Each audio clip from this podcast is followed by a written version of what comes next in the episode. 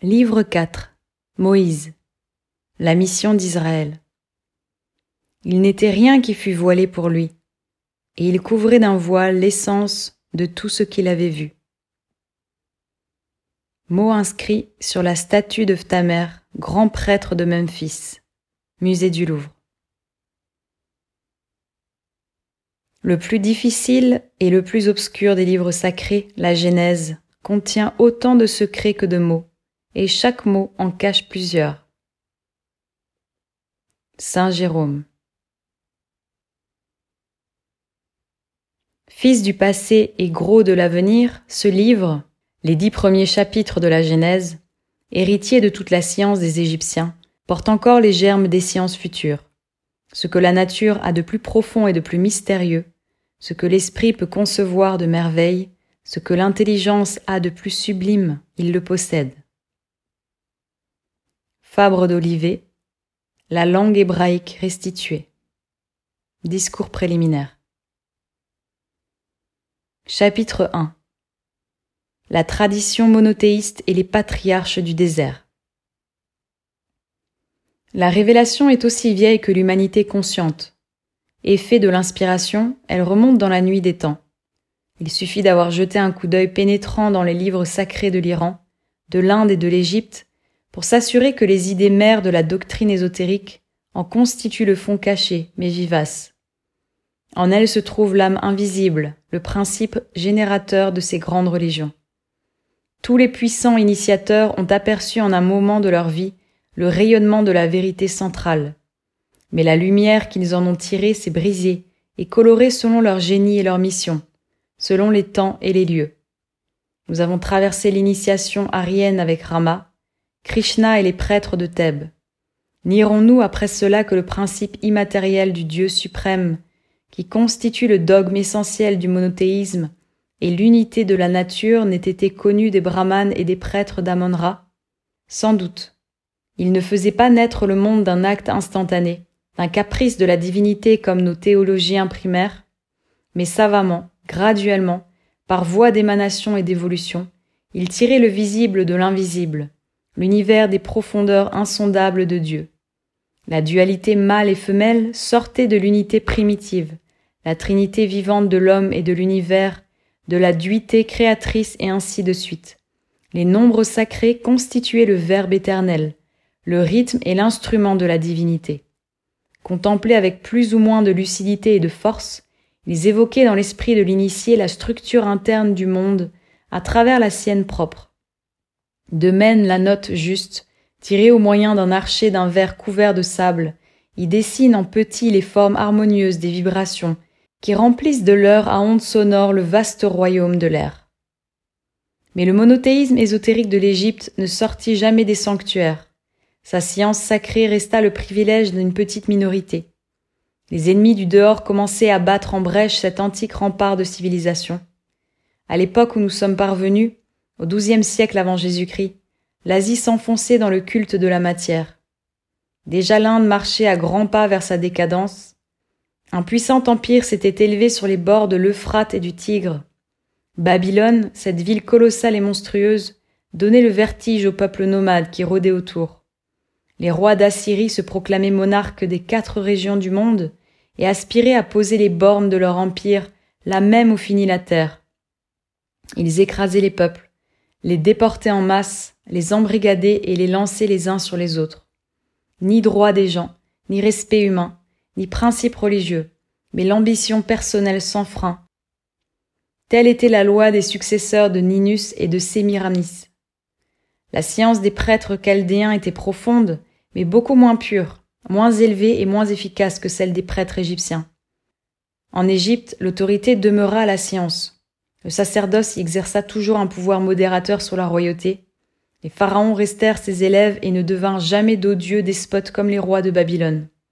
À Babylone, au contraire, le sacerdoce écrasé ne fut dès le principe qu'un instrument de la tyrannie. Dans un bas-relief de Ninive, on voit Nemrod, géant trapu, étrangler de son bras musculeux un jeune lion qu'il tient serré contre sa poitrine.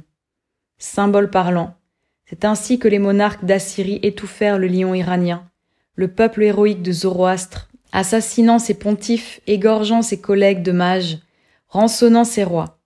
Si le richi de l'Inde et les prêtres de l'Égypte firent régner dans une certaine mesure la providence sur la terre par leur sagesse, on peut dire que le règne de Babylone fut celui du destin, c'est-à-dire de la force aveugle et brutale.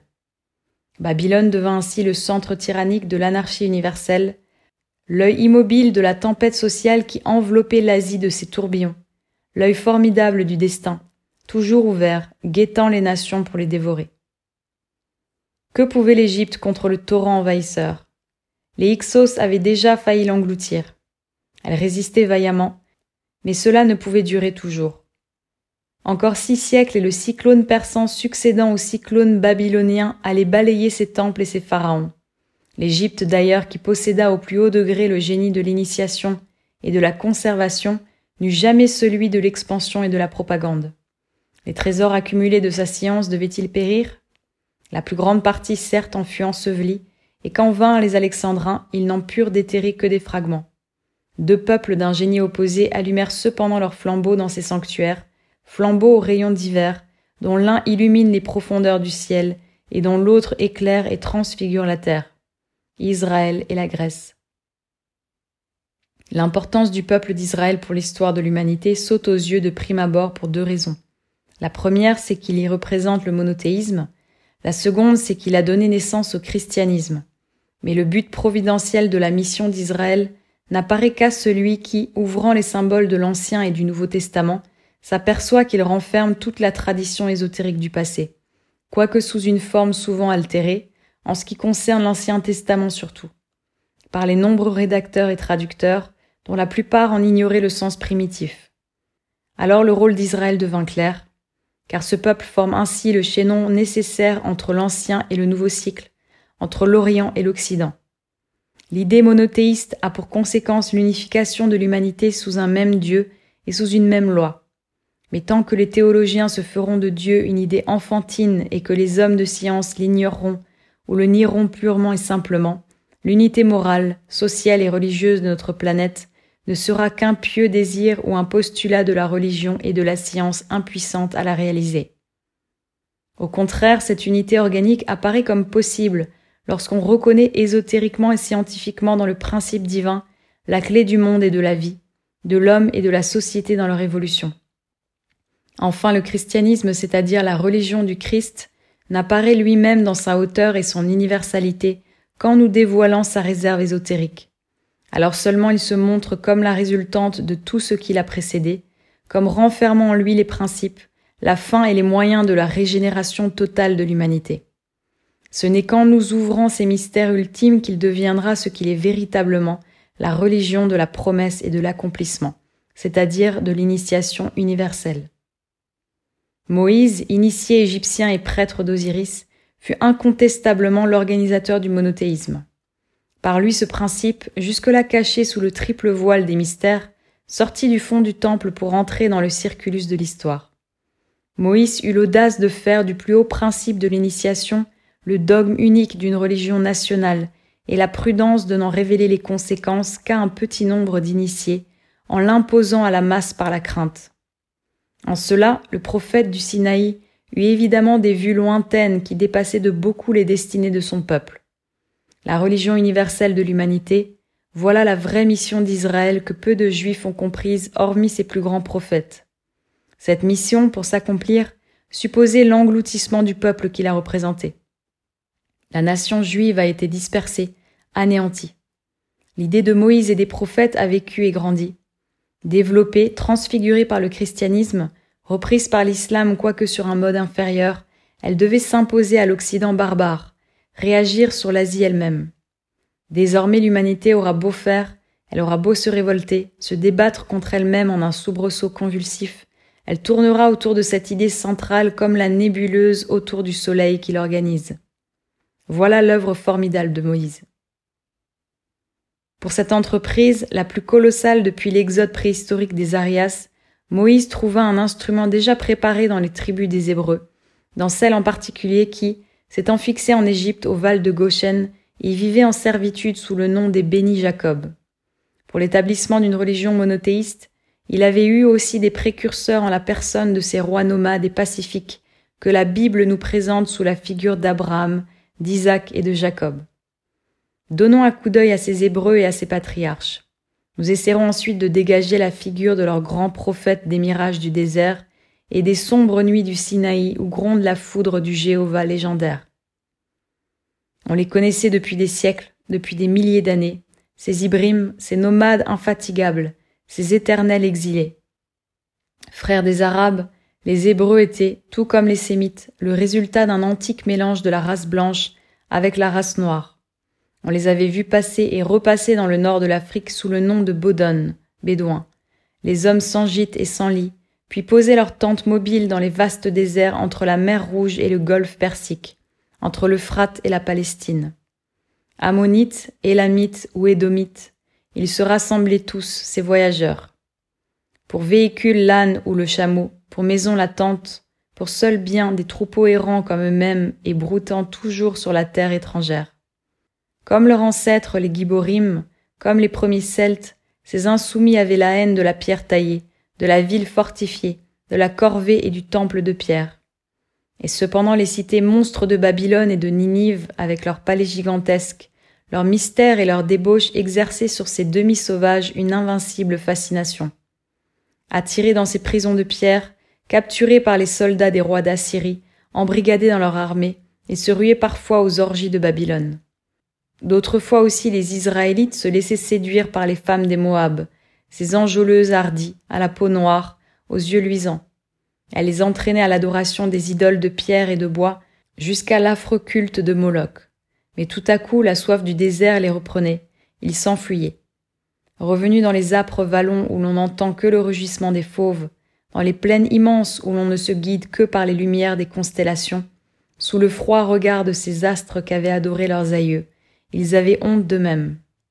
Si alors un patriarche, un homme inspiré leur parlait du Dieu unique, d'Élélion, d'Aloïm, de Sabaoth, le Seigneur des armées qui voit tout et punit le coupable.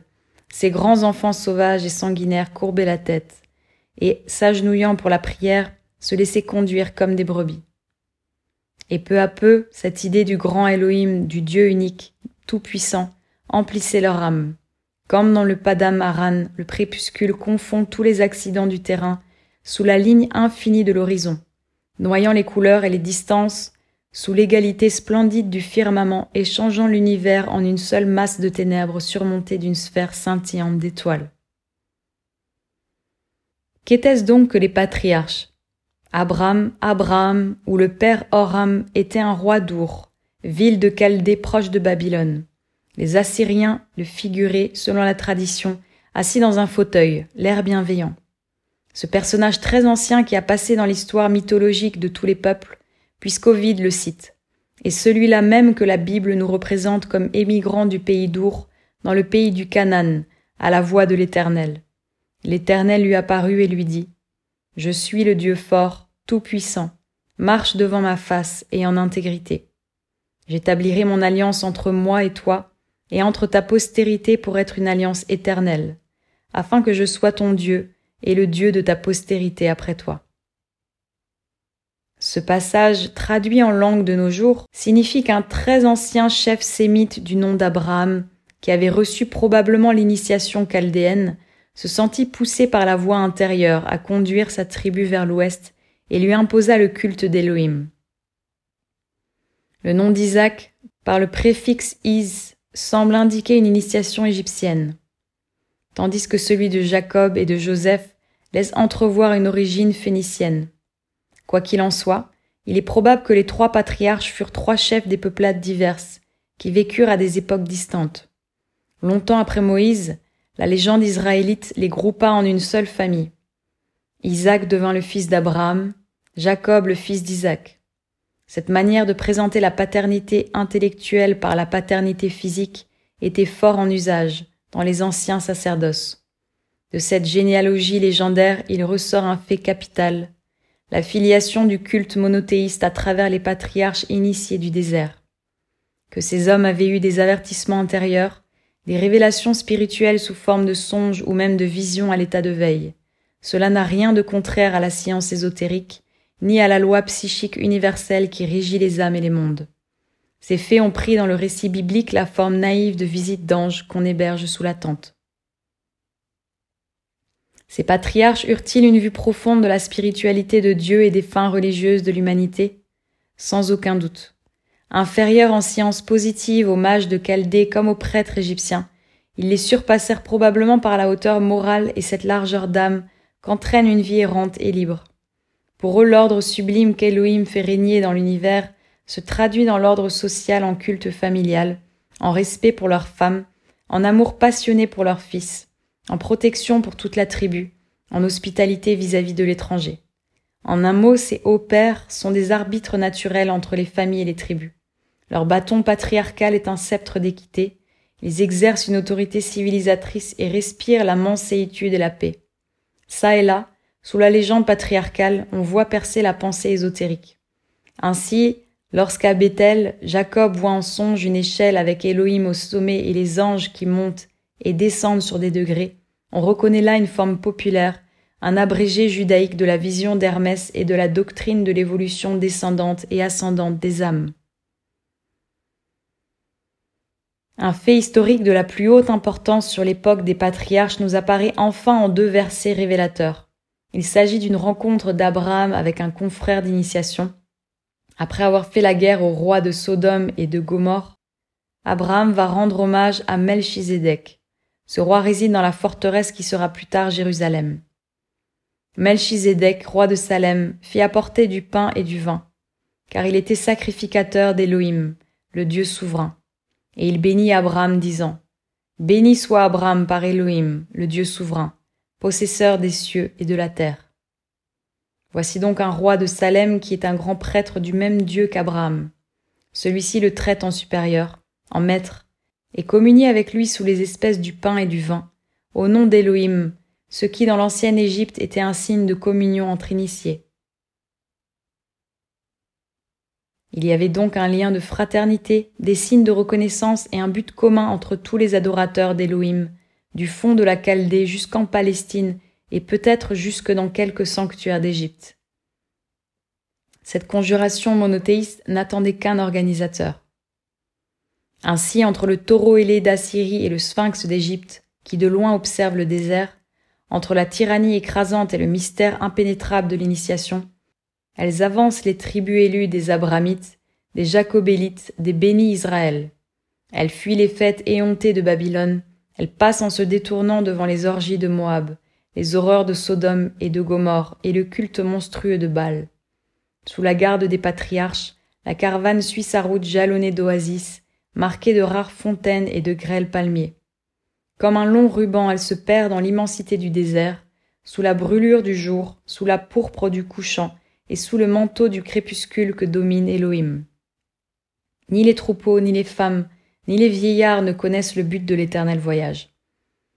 Mais ils avancent du pas dolent et résigné des chameaux. Où vont-ils ainsi toujours? Les patriarches le savent. Moïse le leur dira.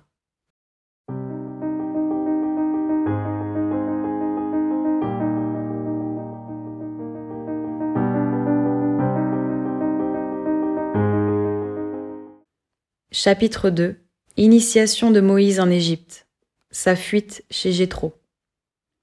Ramsès, il fut un des grands monarques d'Égypte. Son fils se nommait Némefta. Selon la coutume égyptienne, il reçut son instruction des prêtres dans le temple d'Amon-Ra à Memphis, l'art royal étant alors considéré comme une branche de l'art sacerdotal. Mais était un jeune homme timide, curieux et d'intelligence médiocre. Il avait une passion peu éclairée pour les sciences occultes qui le rendit plus tard la proie des magiciens et des astrologues de bas étage. Il eut pour compagnon d'études un jeune homme d'un génie âpre, d'un caractère étrange et renfermé. Osarsif était le cousin de Ménephta, le fils de la princesse royale, sœur de Ramsès II. Fils adoptif ou naturel, on ne l'a jamais su. Osarsif était avant tout le fils du temple, car il avait grandi entre ses colonnes. Voué à Isis et à Osiris par sa mère, on l'avait vu dès son adolescence en Lévite, au couronnement du pharaon, dans les processions sacerdotales des grandes fêtes, portant l'éphod, le calice ou les encensoirs.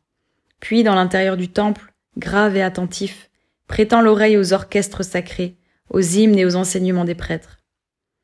Osarsif était de petite taille, il avait l'air humble et pensif, avec un front de bélier et des yeux noirs perçants, d'une fixité d'aigle et d'une profondeur inquiétante. On l'avait appelé le silencieux, tant il était concentré, presque toujours muet. Souvent il bégayait en parlant, comme s'il cherchait les mots ou s'il craignait de dire sa pensée. Il paraissait timide. Puis soudain, comme un coup de foudre sec, une idée terrible éclatait dans un mot et laissait derrière elle un sillon d'éclair.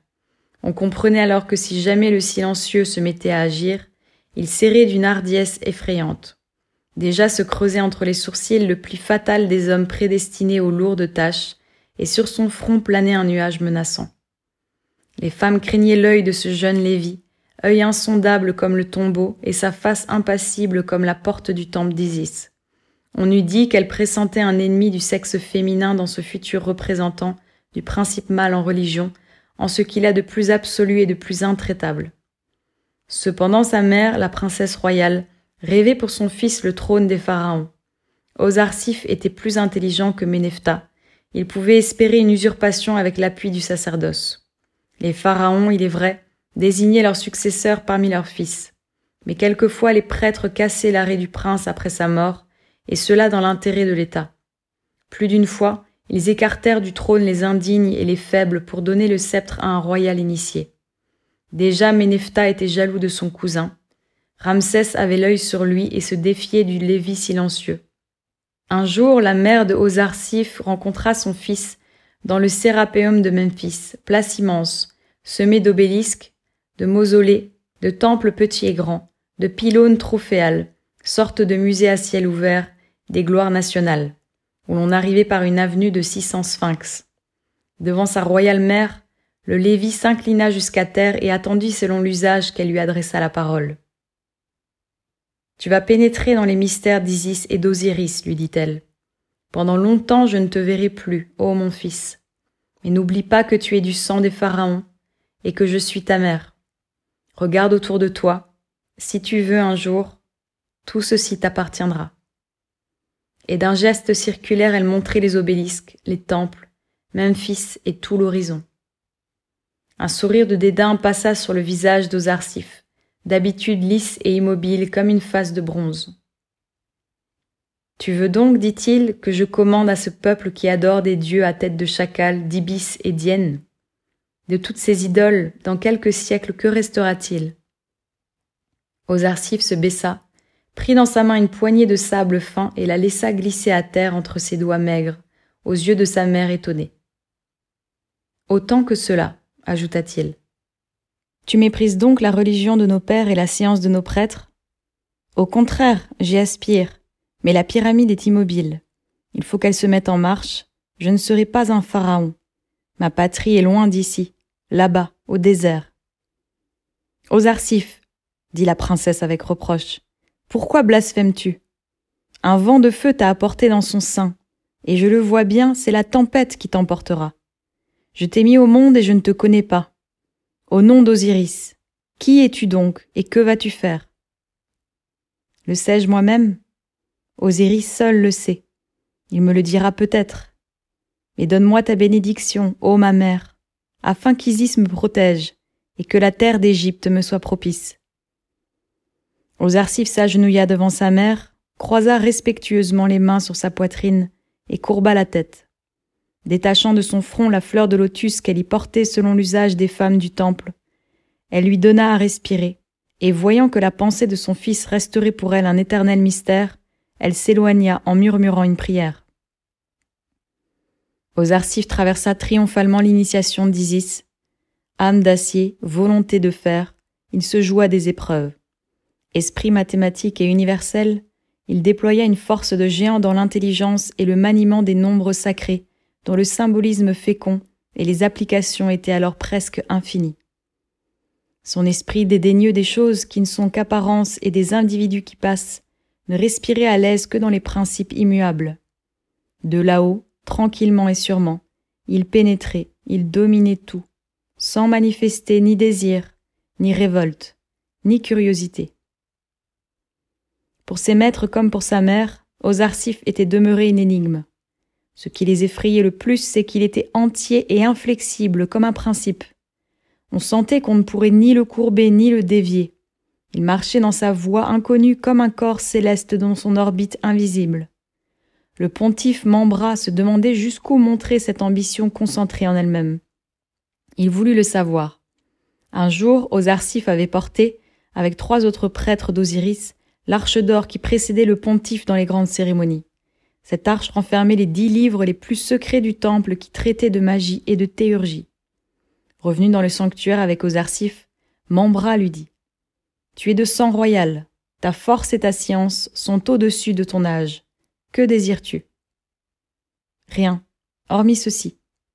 Et Osarsif posa sa main sur l'arche sacrée que les éperviers en or fondu couvraient de leurs ailes étincelantes.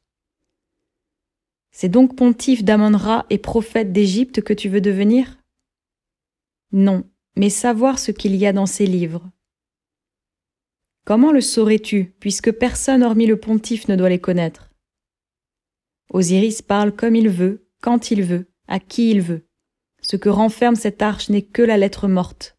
Si l'esprit vivant veut me parler, il me parlera. Pour cela, que comptes-tu faire? Attendre et obéir. Ces réponses rapportées à Ramsès II augmentèrent sa défiance. Il craignit que Osarsif n'aspirât au pharaonat aux dépens de son fils Menefta. Le pharaon ordonna en conséquence que le fils de sa sœur fût nommé scribe sacré du temple d'Osiris. Cette fonction importante comprenait la symbolique sous toutes ses formes, la cosmographie et l'astronomie, mais elle l'éloignait du trône. Le fils de la princesse royale se livra avec le même zèle et une soumission parfaite à ses devoirs d'hiérogrammate, auxquels se rattachait aussi la fonction d'inspecteur de différents noms ou provinces de l'Égypte. Aux Arsifs avait-il l'orgueil qu'on lui prêtait? Oui. Si c'est par orgueil que le lion captif lève la tête et regarde l'horizon derrière les barreaux de sa cage, sans même voir les passants qui le dévisagent. Oui, si c'est par orgueil que l'aigle retenu par une chaîne frémit parfois de tout son plumage, et le cou tendu, l'aile ouverte, regarde le soleil. Comme tous les forts marqués pour une grande œuvre, Osarsif ne se croyait pas soumis au destin aveugle. Il sentait qu'une providence mystérieuse veillait sur lui et le conduirait à ses fins. Pendant qu'il était scribe sacré, Osarsif fut envoyé en inspection dans le delta. Les Hébreux tributaires de l'Égypte, qui habitaient alors le Val de Gosen, étaient soumis à de rudes corvées. Ramsès II reliait Pelusium à Héliopolis par une chaîne de forts. Tous les nomes de l'Égypte devaient fournir leur contingent d'ouvriers à ces travaux gigantesques. On chargeait les bénis Israël des plus lourdes corvées. Ils étaient surtout tailleurs de pierre et briquetiers. Indépendants et fiers, il ne se courbait pas aussi facilement que les indigènes sous le bâton des gendarmes égyptiens, mais se redressait en grommelant et quelquefois rendait les coups. Le prêtre d'Osiris ne put se défendre d'une secrète sympathie pour ces intraitables au col raide, dont les anciens, fidèles à la tradition abramide, adoraient simplement le Dieu unique, qui vénérait leurs chefs, leurs hagues et leurs akens, mais qui regimbaient sous le joug et protestaient contre l'injustice. Un jour, il vit un gendarme égyptien accablé de coups un hébreu sans défense. Son cœur bondit. Il se jeta sur l'Égyptien, lui arracha son arme et le tua raide. Cet acte, commis dans un bouillonnement d'indignation généreuse, décida de sa vie. Les prêtres d'Osiris qui commettaient un meurtre étaient sévèrement jugés par le collège sacerdotal. Déjà le pharaon soupçonnait un usurpateur dans le fils de sa sœur. La vie du scribe ne tenait plus qu'à un fil. Il préféra s'exiler et s'imposer lui-même son expiation. Tout le poussait dans la solitude du désert, dans le vaste inconnu.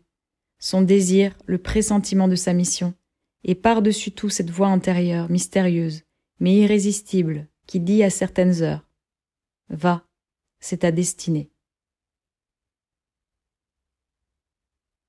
Au-delà de la mer Rouge et de la presqu'île Sinaïque, dans le pays de Madian, il y avait un temple qui ne dépendait pas du sacerdoce égyptien. Cette région s'étendait comme une bande verte entre le golfe élamitique et le désert d'Arabie. De loin, au-delà du bras de mer, on apercevait les masses sombres du Sinaï et son sommet dénudé. Enclavé entre le désert et la mer Rouge, protégé par un massif volcanique, ce pays isolé était à l'abri des invasions. Ce temple était consacré à Osiris, mais on y adorait aussi le dieu souverain sous le nom d'Élohim. car ce sanctuaire d'origine éthiopienne servait de centre religieux aux Arabes, aux Sémites et aux hommes de race noire qui cherchaient l'initiation. Depuis des siècles déjà, le Sinaï et l'Oreb étaient ainsi le centre mystique d'un culte monothéiste. La grandeur nue et sauvage de la montagne, se dressant toute seule entre l'Égypte et l'Arabie, réveillait l'idée du Dieu unique. Beaucoup de Sémites venaient là en pèlerinage adorer Elohim. Ils allaient séjourner quelques jours en jeûnant et en priant dans les cavernes et les galeries creusées au flanc du Sinaï. Avant cela, ils allaient se purifier et se faire instruire au temple de Madian. C'est vers ce lieu que se réfugia Osarsif. Le grand prêtre de Madian ou le Ragel, surveillant de Dieu, s'appelait alors Jéthro. C'était un homme de peau noire. Il appartenait au plus pur type de l'antique race éthiopienne, qui quatre ou cinq mille ans avant Ramsès avait régné sur l'Égypte et qui n'avait pas perdu ses traditions remontant aux plus vieilles races du globe. Jéthro n'était ni un inspiré, ni un homme d'action, mais un grand sage. Il possédait des trésors de science entassés dans sa mémoire et dans les bibliothèques de pierre de son temple. Et puis c'était le protecteur des hommes du désert. Libyens, Arabes, Sémites nomades. Ces éternels errants, toujours les mêmes, avec leur vague aspiration au Dieu unique, représentaient quelque chose d'immuable au milieu des cultes éphémères et des civilisations croulantes. On sentait en eux comme la présence de l'Éternel, le mémorial des âges lointains, la grande réserve d'Élohim. Jéthro était le père spirituel de ces insoumis, de ces errants, de ces libres. Il connaissait leur âme, il pressentait leur destinée. Quand Osarsif vint lui demander asile au nom d'Osiris Elohim, il le reçut à bras ouverts. Peut-être devina-t-il sur le champ dans ce fugitif l'homme prédestiné à devenir le prophète des bannis, le conducteur du peuple de Dieu. Osarsif voulut se soumettre d'abord aux expiations que la loi des initiés imposait aux meurtriers.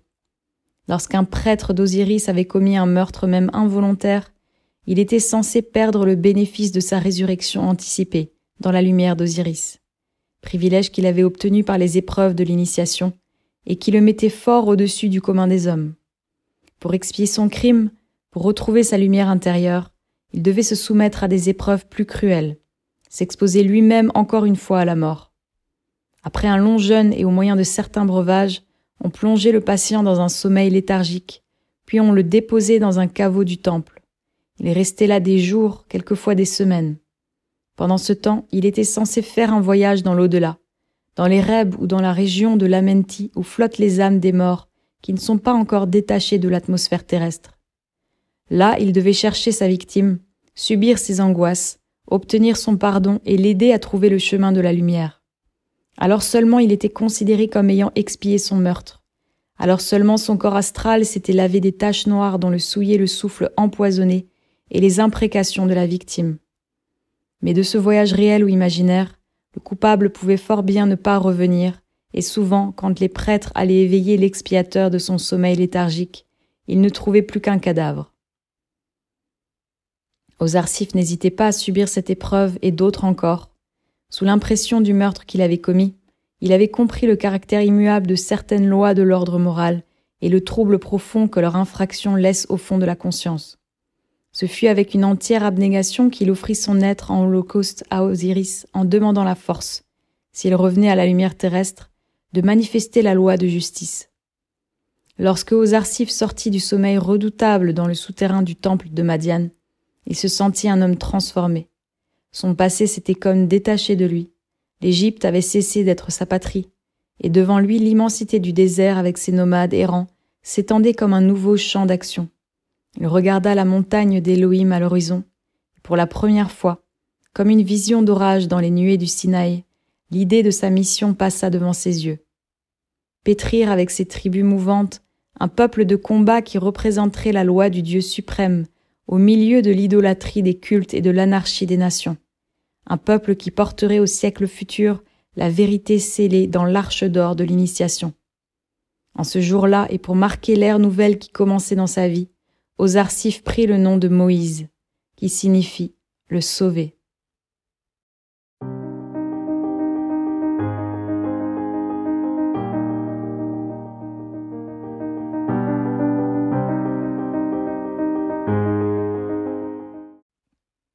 Le Sefer Bereshit. Moïse épousa Séphora, la fille de Jéthro, et séjourna de longues années auprès du sage de Madian. Grâce aux traditions éthiopiennes et chaldéennes qu'il trouva dans son temple, il put contempler et contrôler ce qu'il avait appris dans les sanctuaires égyptiens, étendre son regard sur les plus anciens cycles de l'humanité, et le plonger par induction dans les horizons lointains de l'avenir. Ce fut chez Jéthro qu'il trouva deux livres de cosmogonie cités dans la Genèse, les guerres de Jéhovah et les générations d'Adam. Il s'abîma dans cette étude. Pour l'œuvre qu'il méditait, il fallait se ceindre les reins. Avant lui, Rama, Krishna, Hermès, Zoroastre, Phoi avaient créé des religions pour les peuples. Moïse voulut créer un peuple pour la religion éternelle. À ce projet si hardi, si nouveau, si colossal, il fallait une base puissante. C'est pour cela que Moïse écrivit son Sefer Bereshit, son livre des principes, synthèse concentrée de la science passée et cadre de la science future, clé des mystères, flambeau des initiés, point de ralliement de toute la nation. Essayons de voir ce que fut la Genèse dans le cerveau de Moïse. Certes, là, elle irradiait une autre lumière. Elle embrassait des mondes autrement vastes que le monde enfantin, et la petite terre qui nous apparaissait dans la traduction grecque des Septante ou dans la traduction latine de Saint Jérôme. L'exégèse biblique de ce siècle a mis à la mode cette idée que la Genèse n'est pas l'œuvre de Moïse, que même ce prophète pourrait bien n'avoir pas existé et n'être qu'un personnage purement légendaire, fabriqué quatre ou cinq siècles plus tard par le sacerdoce juif pour se donner une origine divine. La critique moderne fonde cette opinion sur la circonstance que la Genèse se compose de fragments divers, éloïstes et géovistes, cousus ensemble, et que sa rédaction actuelle est postérieure d'au moins 400 ans à l'époque où Israël sortit d'Égypte. Les faits établis par la critique moderne, quant à l'époque de la rédaction des textes que nous possédons, sont exacts. Les conclusions qu'elle en tire sont arbitraires et illogiques. De ce que l'éloïste et le géoviste ont écrit 400 ans après l'Exode, il ne s'ensuit pas qu'ils avaient été les inventeurs de la Genèse, et qu'ils n'aient pas travaillé sur un document antérieur, peut-être mal compris. De ce que le Pentateuque nous donne un récit légendaire de la vie de Moïse, il ne s'ensuit pas qu'il ne contient rien de vrai. La mission du prophète s'explique replacée dans son milieu natal, le temple solaire de Memphis. Enfin, les profondeurs mêmes de la Genèse ne se dévoilent qu'à la lueur des flambeaux arrachés à l'initiation d'Isis et d'Osiris. Une religion ne se constitue pas sans un initiateur. Les juges, les prophètes, toute l'histoire d'Israël prouve Moïse. Jésus même ne se conçoit pas sans lui. Or, la Genèse contient l'essence de la tradition moïsiaque. Quelque transformation qu'elle ait subie, la vénérable momie doit contenir, sous la poussière des siècles et des bandelettes sacerdotales, l'idée mère, la pensée vivante, le testament du prophète d'Israël. Israël gravite autour de Moïse aussi sûrement, aussi fatalement que la terre tourne autour du soleil. Mais cela posé, autre chose est de savoir quelles furent les idées mères de la Genèse ce que Moïse a voulu léguer à la postérité dans ce testament secret du Zéphyr Bereshit. Le problème ne peut être résolu qu'au point de vue ésotérique et se pose ainsi. En sa qualité d'initié égyptien, l'intellectualité de Moïse devait être à la hauteur de la science égyptienne, qui admettait, comme la nôtre, l'immutabilité des lois de l'univers, le développement des mondes par évolution graduelle, et qui avait en outre, sur l'âme et la nature invisible, des notions étendues, précises, raisonnées. Si telle fut la science de Moïse, et comment le prêtre d'Osiris ne l'aurait-il pas eu? Comment la concilier avec les idées enfantines de la Genèse, sur la création du monde et sur l'origine de l'homme? Cette histoire de la création, qui, prise à la lettre, fait sourire un écolier de nos jours, ne cacherait-elle pas un profond sens symbolique? Et n'y aurait-il pas une clé pour l'ouvrir? Ce sens, quel est-il? Cette clé, où la trouver? Cette clé se trouve 1 dans la symbolique égyptienne. 2. Dans celle de toutes les religions de l'ancien cycle. 3. Dans la synthèse de la doctrine des initiés, telle qu'elle résulte de la comparaison de l'enseignement ésotérique depuis l'Inde védique jusqu'aux initiés chrétiens des premiers siècles. Les prêtres de l'Égypte, nous disent les auteurs grecs, avaient trois manières d'exprimer leurs pensées. La première était claire et simple, la seconde symbolique et figurée, la troisième sacrée et hiéroglyphique. Le même mot prenait à leur gré le sens propre, figuré ou transcendant. Tel était le génie de leur langue. Héraclite a parfaitement exprimé cette différence en la désignant par les épithètes de parlant, de signifiant et de cachant. Dans les sciences théogoniques et cosmogoniques, les prêtres égyptiens employèrent toujours la troisième manière d'écrire. Leurs hiéroglyphes avaient alors trois sens correspondants et distincts. Les deux derniers ne se pouvaient comprendre sans clé. Cette manière d'écrire énigmatique et concentrée tenait elle-même à un dogme fondamental de la doctrine d'Hermès, selon lequel une même loi régit le monde naturel, le monde humain et le monde divin. Cette langue, d'une concision prodigieuse, inintelligible au vulgaire, avait une singulière éloquence pour l'adepte, car au moyen d'un seul signe, elle évoquait les principes, les causes et les effets qui de la divinité rayonnent dans la nature aveugle, dans la conscience humaine et dans le monde des purs esprits. Grâce à cette écriture, l'adepte embrassait les trois mondes d'un seul coup d'œil. Nul doute, étant donné l'éducation de Moïse, qu'il écrivit la Genèse en hiéroglyphes égyptiens à trois sens. Il en confia les clés et l'explication orale à ses successeurs. Lorsque, au temps de Salomon, on traduisit la Genèse en caractère phénicien, lorsque, après la captivité de Babylone, Esdras la rédigea en caractère araméen chaldéique, le sacerdoce juif ne maniait déjà plus ses clés que très imparfaitement. Quand vinrent finalement les traducteurs grecs de la Bible, ceux-ci n'avaient plus qu'une faible idée du sens ésotérique des textes. Saint Jérôme, malgré ses sérieuses intentions et son grand esprit, lorsqu'il fit sa traduction latine d'après le texte hébreu, ne put pénétrer jusqu'au sens primitif. Et, l'eût-il fait, il aurait dû se taire. Donc, quand nous lisons la Genèse dans nos traductions, nous n'en avons que le sens primaire et inférieur. Bon gré mal gré, les exégètes et les théologiens eux-mêmes, orthodoxes ou libres penseurs, ne voient le texte hébraïque qu'à travers la vulgate. Le sens comparatif et superlatif, qui est le sens profond et véritable, leur échappe. Il n'en demeure pas moins mystérieusement enfoui dans le texte hébreu, qui plonge, par ses racines, jusqu'à la langue sacrée des temples, refondue par Moïse, langue où chaque voyelle, chaque consonne avait un sens universel, en rapport avec la valeur acoustique de la lettre et l'état d'âme de l'homme qui la produit. Pour les intuitifs, ce sens profond jaillit quelquefois, comme une étincelle, du texte.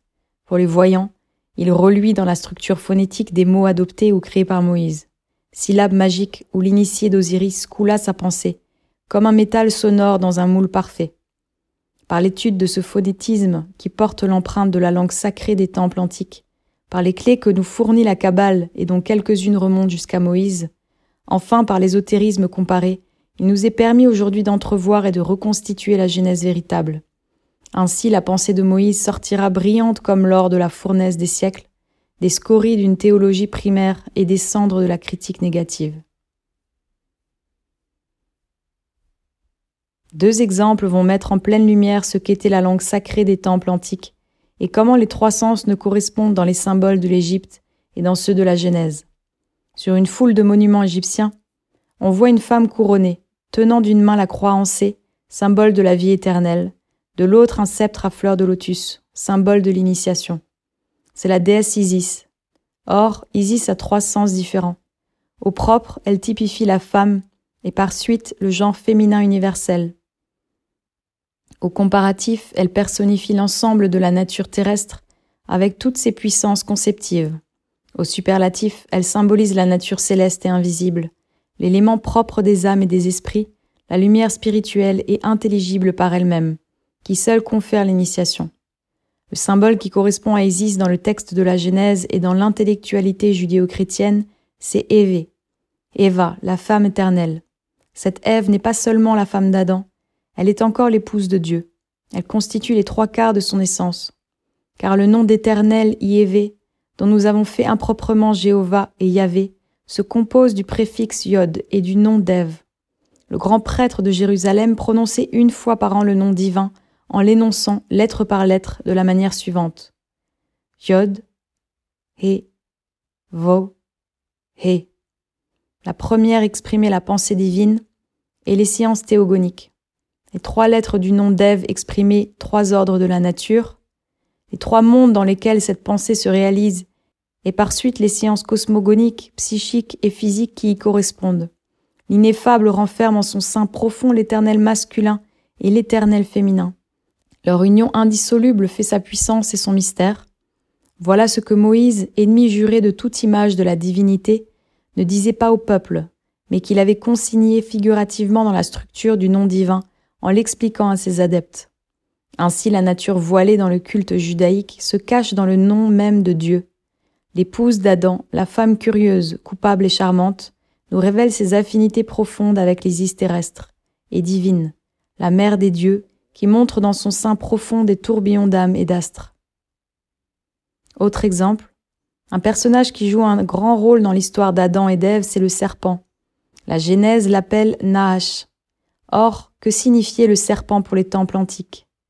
Les mystères de l'Inde, de l'Égypte et de la Grèce répondent d'une seule voix. Le serpent disposé en cercle signifie la vie universelle, dont l'agent magique est la lumière astrale. Dans un sens plus profond encore, Nahash veut dire la force qui met cette vie en mouvement, l'attraction de soi pour soi, en laquelle Geoffroy Saint-Hilaire voyait la raison de la gravitation universelle.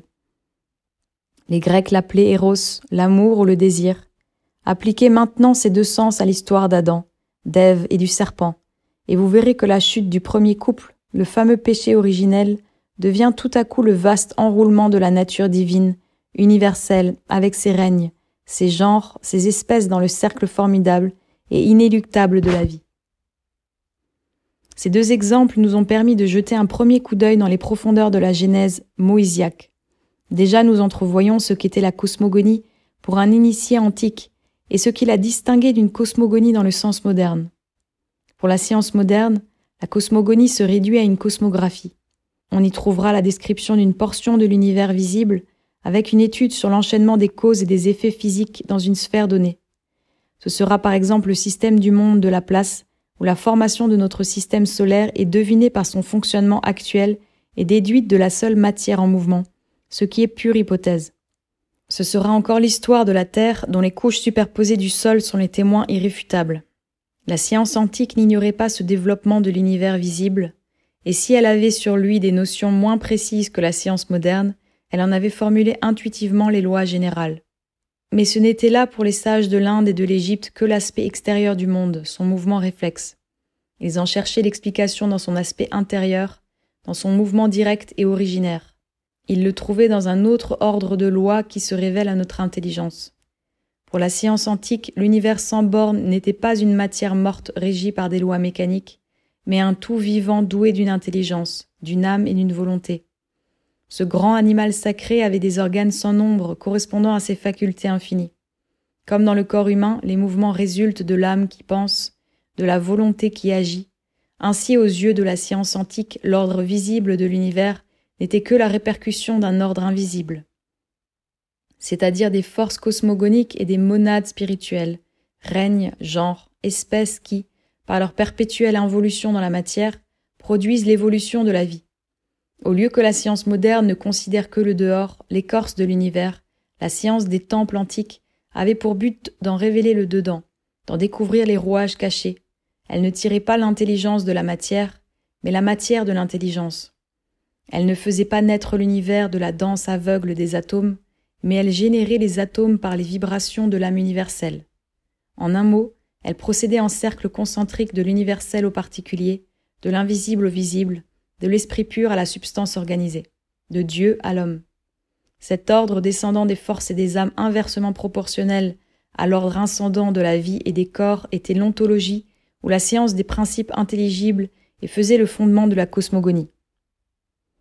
Toutes les grandes initiations de l'Inde, de l'Égypte, de la Judée et de la Grèce, celles de Krishna, d'Hermès, de Moïse et d'Orphée, ont connu sous des formes diverses cet ordre des principes, des puissances, des âmes, des générations qui descendent de la cause première, du Père ineffable. L'ordre descendant des incarnations est simultané de l'ordre ascendant des vies, et seul il le fait comprendre.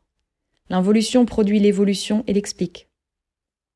En Grèce, les temples mâles et doriens, ceux de Jupiter et d'Apollon, surtout celui de Delphes, furent les seuls qui possédèrent à fond l'ordre descendant. Les temples ioniens au féminin ne le connurent qu'imparfaitement.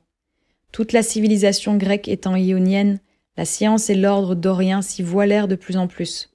Mais il n'en est pas moins incontestable que ces grands initiateurs, ces héros et ces philosophes, d'Orphée à Pythagore, de Pythagore à Platon, et de celui-ci aux Alexandrins, relèvent de cet ordre. Tous ils connurent Hermès pour maître. Revenons à la Genèse. Dans la pensée de Moïse, cet autre fils d'Hermès, les dix premiers chapitres de la Genèse constituaient une véritable ontologie, selon l'ordre et la filiation des principes. Tout ce qui commence doit finir. La Genèse raconte à la fois l'évolution dans le temps et la création dans l'éternité, la seule digne de Dieu. Je me réserve de donner dans le livre de Pythagore un tableau vivant de la théogonie et de la cosmogonie ésotérique, dans un cadre moins abstrait que celui de Moïse, et plus voisin de l'esprit moderne. Malgré la forme polythéiste, malgré l'extrême diversité des symboles, le sens de cette cosmogonie pythagoricienne, selon l'initiation orphique et les sanctuaires d'Apollon, sera identique pour le fond à celle du prophète d'Israël. Chez Pythagore, elle sera comme éclairée par son complément naturel, la doctrine de l'âme et son évolution. On l'enseignait dans les sanctuaires grecs sous les symboles du mythe de Perséphone. On l'appelait aussi l'histoire terrestre et céleste de Psyché. Cette histoire, qui correspond à ce que le christianisme appelle la rédemption, manque complètement dans l'Ancien Testament. Non que Moïse et les prophètes l'ignorassent, mais il l'a jugée trop haute pour les enseignements populaires et l'a réservée à la tradition orale des initiés. La divine psyché ne restera si longtemps cachée sous les symboles hermétiques d'Israël que pour se personnifier dans l'apparition éthérée et la lumineuse du Christ. Quant à la cosmogonie de Moïse, elle a l'âpre concision du génie sémitique et la précision mathématique du génie égyptien. Le style du récit rappelle les figures qui revêtent l'intérieur des tombeaux des rois, droites, sèches et sévères. Elle renferme dans leur nudité dure un mystère impénétrable. L'ensemble fait penser à une construction cyclopéenne, mais ça et là, comme un jet de lave entre les blocs géants, la pensée de Moïse jaillit avec l'impétuosité du feu initial entre les versets tremblants des traducteurs. Dans les premiers chapitres d'une incomparable grandeur, on sent passer le souffle d'Élohim qui tourne une à une les lourdes pages de l'univers. Avant de les quitter, jetons encore un coup d'œil sur les quelques-uns des puissants hiéroglyphes composés par le prophète du Sinaï. Comme la porte d'un temple souterrain, chacun d'eux s'ouvre sur une galerie de vérités occultes qui éclairent de leurs lampes immobiles la série des mondes et des temps. Essayons de les pénétrer avec les clés de l'initiation. Tâchons de voir ces symboles étranges, ces formules magiques dans leur puissance évocatrice, telles que les villes initiées d'Osiris, alors qu'elles sortirent en lettres de feu de la fournaise de sa pensée. Dans une crypte du temple de Jéthro, Moïse assis sur un sarcophage médite seul. Murs et pilastres sont couverts d'hiéroglyphes et de peintures qui représentent les noms et les figures des dieux de tous les peuples de la terre. Ces symboles résument l'histoire des cycles évanouis et prédisent les cycles futurs. Une lampe de naphte posée à terre éclaire faiblement ces signes, dont chacun lui parle sa langue. Mais déjà il ne voit plus rien du monde extérieur, il cherche en lui-même le verbe de son livre, la figure de son œuvre, la parole qui sera l'action. La lampe s'est éteinte, mais devant son œil intérieur, dans la nuit de la crypte, flamboie ce nom. avait. La première lettre I a la couleur blanche de la lumière. Les trois autres brillent comme un feu changeant où roulent toutes les couleurs de l'arc-en-ciel. Et quelle vie étrange dans ces caractères. Dans la lettre initiale, Moïse perçoit le principe masculin, Osiris, l'esprit créateur par excellence. Dans Eve, la faculté conceptive, l'Isis céleste qui en fait partie. Ainsi les facultés divines qui renferment en puissance tous les mondes se déploient et s'ordonnent dans le sein de Dieu. Par leur union parfaite, le Père et la Mère ineffable forment le Fils, le Verbe vivant qui crée l'univers. Voilà le mystère des mystères, fermé pour les sens, mais qui parle par le signe de l'éternel, comme l'esprit parle à l'esprit. Et le tétragramme sacré brille d'une lumière toujours plus intense. Moïse en voit jaillir par grande fulguration les trois mondes, tous les règnes de la nature et l'ordre sublime des sciences. Alors son œil ardent se concentre sur le signe masculin de l'esprit créateur. C'est lui qui l'invoque pour descendre l'ordre des créations et puiser dans la volonté souveraine la force d'accomplir sa création à lui, après avoir contemplé l'œuvre de l'Éternel. Et voici que dans les ténèbres de la crypte reluit l'autre nom divin, Elohim. Il signifie pour l'initié, lui, les dieux, le Dieu des dieux. Ce n'est plus l'être replié en lui-même et dans l'absolu, mais le Seigneur des mondes dont la pensée s'épanouit en millions d'étoiles, sphère mobile de flottants univers. En principe, Dieu créa les cieux et la terre. Mais ces cieux ne furent d'abord que la pensée du temps et de l'espace sans bornes, habités par le vide et le silence. Et le souffle de Dieu se mouvait sur la face de l'abîme. Qu'est-ce qui va sortir d'abord de son sein? Un soleil? Une terre? Une nébuleuse? Une substance quelconque de ce monde visible? Non. Ce qui naquit d'abord de lui, ce fut Aour, la lumière.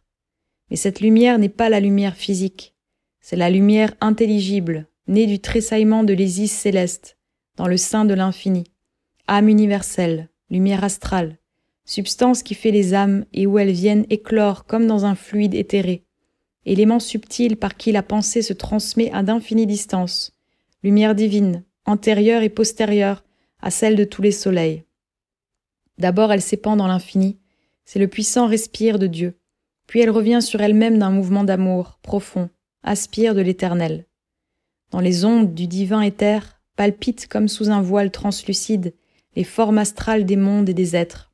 Et tout cela se résume pour le mage voyant dans les paroles qu'il prononce et qu'il reluise dans les ténèbres en caractères étincelants. Roi, Elohim, Aour. Que la lumière soit et la lumière fut.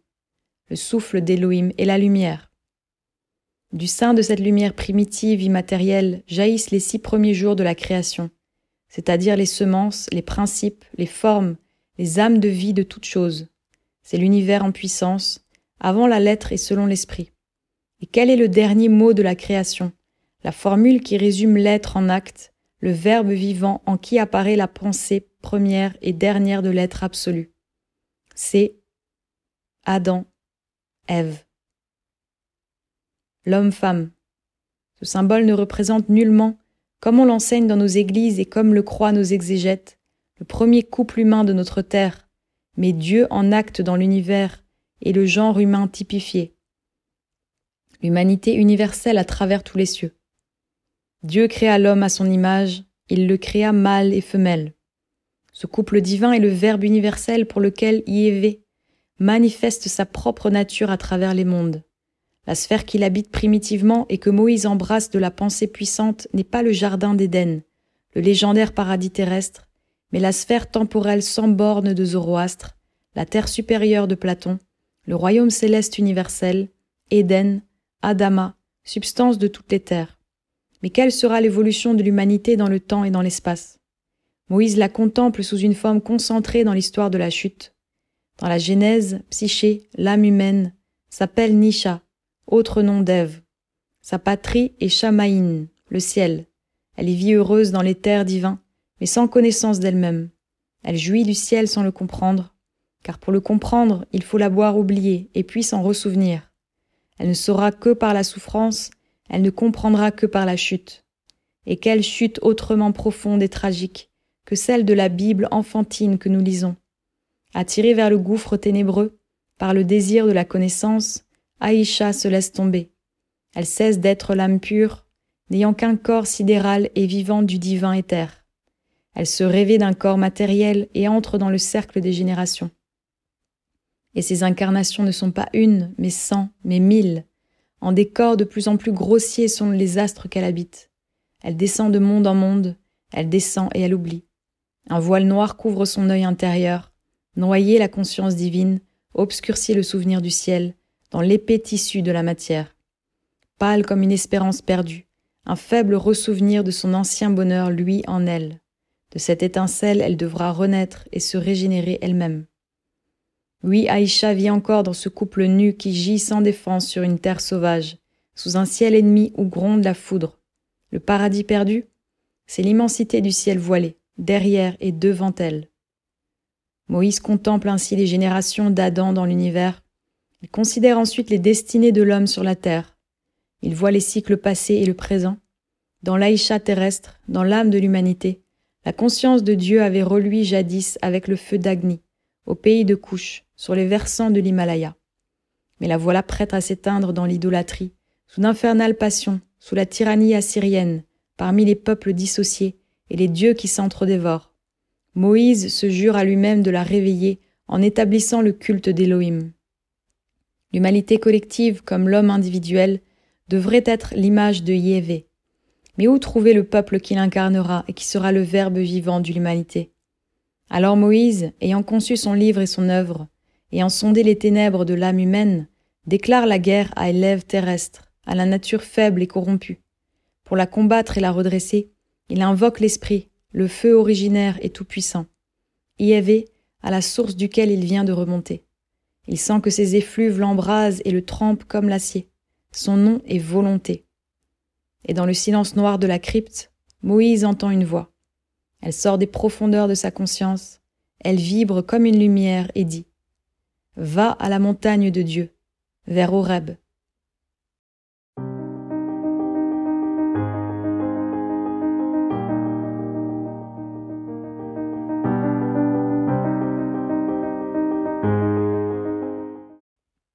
Chapitre 4 La vision du Sinaï Une sombre masse de granit, si nue, si ravinée sous la splendeur du soleil qu'on la dirait sillonnée d'éclairs et sculptée par la foudre.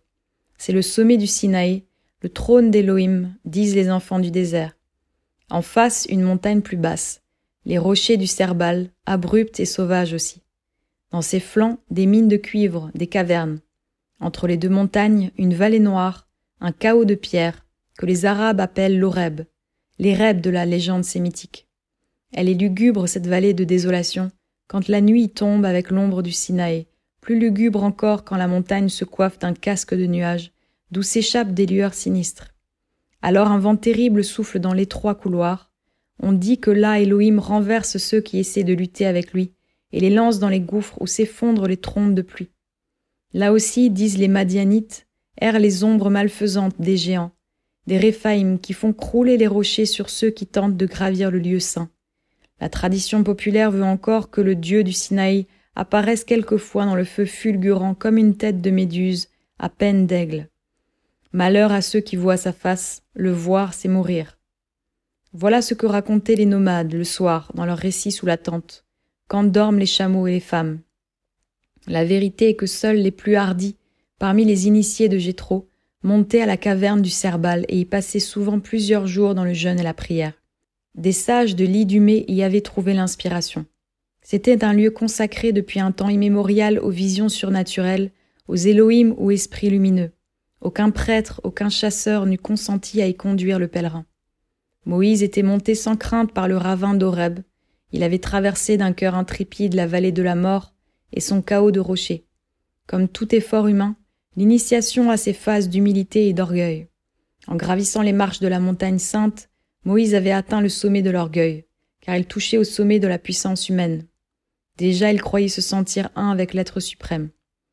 Le soleil d'un pourpre ardent s'inclinait sur le massif volcanique du Sinaï, et les ombres violettes se couchaient dans les vallées, quand Moïse se trouva à l'entrée d'une caverne dont une maigre végétation de térébinthe protégeait l'entrée. Il s'apprêtait à y pénétrer, mais il fut comme aveuglé par une lumière subite qui l'enveloppa. Il lui sembla que le sol brûlait sous lui, et que les montagnes de granit s'étaient changées en une mer de flammes. À l'entrée de la grotte, une apparition aveuglante de lumière le regardait et du glaive lui barrait la route. Moïse tomba foudroyé, la face contre terre. Tout son orgueil s'était brisé. Le regard de l'ange l'avait transpercé de sa lumière.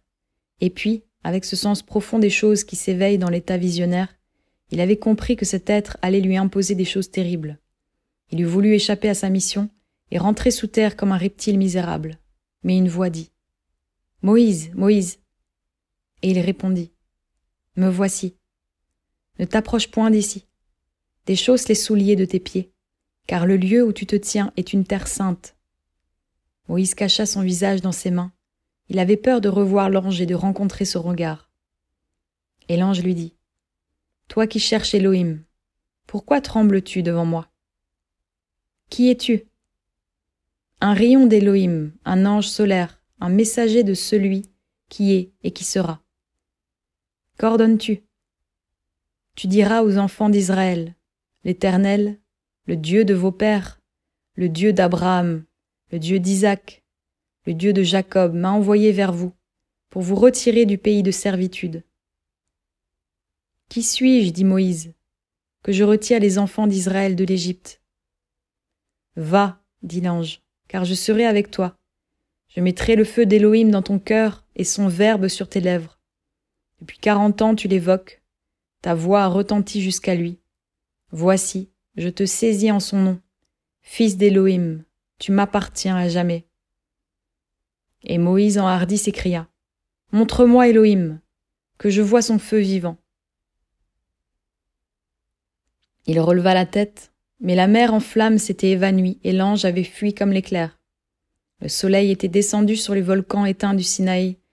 Un silence de mort planait sur le val d'Oreb, et une voix qui semblait rouler dans l'azur et se perdre dans l'infini disait Je suis celui qui suis.